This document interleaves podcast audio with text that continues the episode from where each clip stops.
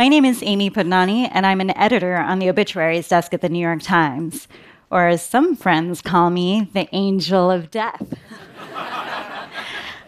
In fact, people will ask me, isn't it depressing working on obituaries and thinking about death all the time? But you know what I tell them? Obits aren't about death, they're about life. They're interesting, they're relatable, often about something you never knew. Recently, for example, we had the obit for the inventor of the sock puppet. Everyone knows what a sock puppet is, but have you ever thought about who created it or what their life was like? Obits are a signature form of journalism, an art form, if you will. It's an opportunity for a writer to weave the tale of a person's life into a beautiful narrative. Since 1851, the New York Times has published thousands of obituaries for heads of state, famous celebrities, even the person who came up with the name of the slinky. There's just one problem. Only a small percentage of them chronicled the lives of women and people of color. That's the impetus behind a project I created called Overlooked, which tells the stories of marginalized groups of people who never got an obit. It's a chance for the newspaper to revisit its 168 year existence and fill in the gaps for people who were, for whatever reason, left out. It's a chance to right the wrongs of the past and to refocus society's lens on who is considered important. I came up with the idea when I first joined Obituaries in 2017. The Black Lives Matter movement was at a rolling boil, and the conversation on gender inequality had just started bubbling up again. And at the same time, I wondered, as a journalist and as a woman of color, what could I do to help advance this conversation? People were coming out of the shadows to tell stories of injustices that they had faced, and I could feel their pain. So I noticed we would get these emails sometimes from readers saying, Hey, why don't you have more women and people of color in your obituaries? And I thought, yeah, why don't we? Since I was new to the team, I asked my colleagues, and they said, well, the people who are dying today are from a generation when women and people of color weren't invited to the table to make a difference. Perhaps in a generation or two, we'll start to see more women and people of color in our obituaries. That answer just wasn't satisfying at all. I wanted to know where are all the dead women? so I started thinking about how we hear about people who have died, right? The number one way is through reader submissions. And so I thought, well, what if we were to look at international newspapers or scour social media? It was around this time when it was everything was swirling in my mind, and I came across a website about Mary Outerbridge. She was credited with introducing tennis to America in 1874. And I thought, wow, one of the biggest sports in America was introduced by a woman? Does anyone even know that? And did she get a New York Times obituary? Spoiler alert, she did not. So then I wondered who else we missed. And it sent me on this deep dive through the archives. There were some surprises the pioneering journalist Ida B. Wells, who started the campaign against lynching, the brilliant poet Sylvia Plath, Ada Lovelace, a mathematician now recognized as the first computer programmer. So I went back to my team and I said, What if we were to tell their stories now? It took a while to get buy in. There was this concern that, you know, the newspaper might look bad because it didn't get it right the first time. There was also, it was also a little weird to sort of look back at the past rather than cover news stories of our day. But I said, guys, I really think this is worthwhile. And once my team saw the value in it, they were all in. And so, with the help of a dozen writers and editors, we launched on March 8, 2018, with the stories of 15 remarkable women. And while I knew that the work my team was doing was powerful, I didn't expect the response to be equally powerful. I had hundreds of emails. They were from people who said, Thank you for finally giving these women a voice. There were, re- there were from readers who said, I cried on my way to work reading these stories because I felt seen for the first time. And they were from colleagues of mine who said, I never thought a woman of color would be allowed to achieve something like this at the New York Times. I also got about 4,000 reader submissions suggesting who else we might have overlooked And some of those are my favorite stories in the project. My all time favorite is Grandma Gatewood. She survived 30 years of domestic violence at the hands of her husband.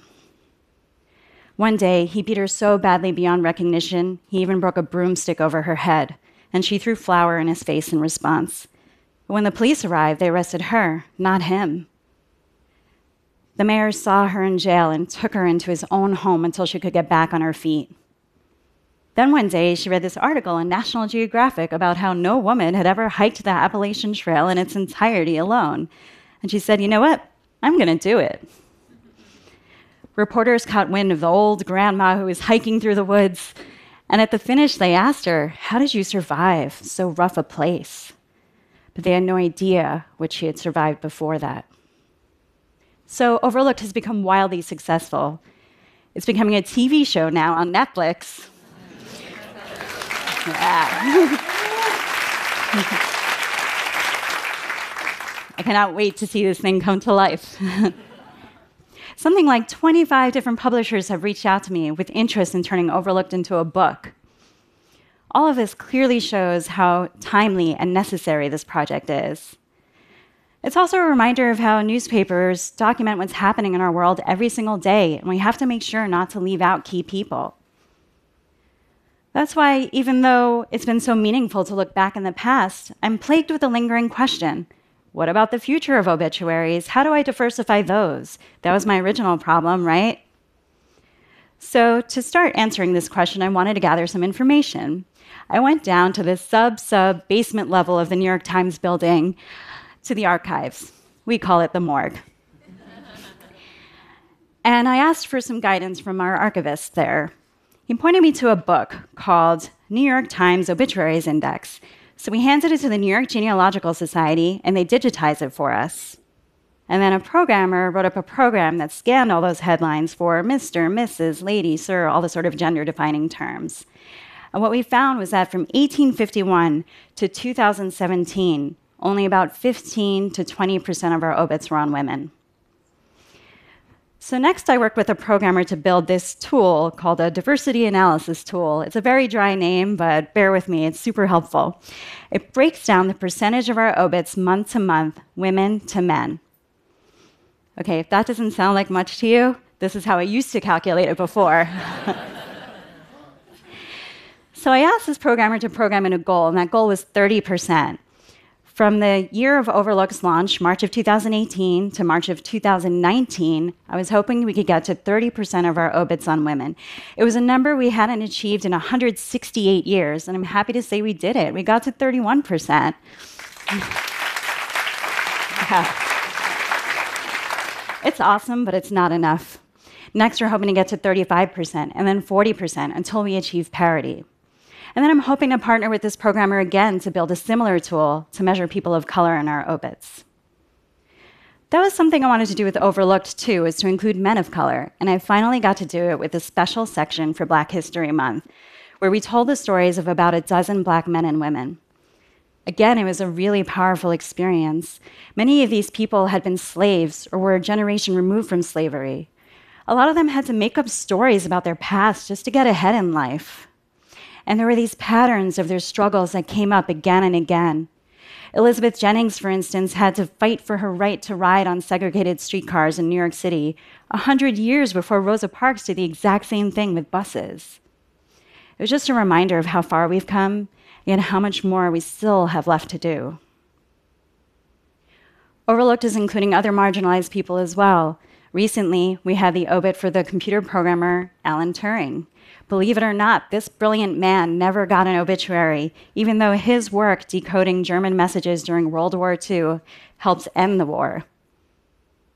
Instead, he died a criminal for his sexual orientation, and he was forced to endure chemical castration. Great things like this OBIS project did not come easily. There were a lot of fits and starts as I worked hard to convince people it was worth getting it off the ground.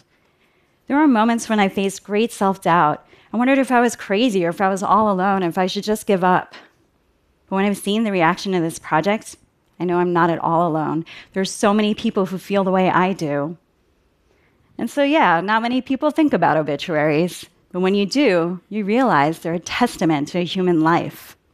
They're the last chance to talk about somebody's contribution on the world.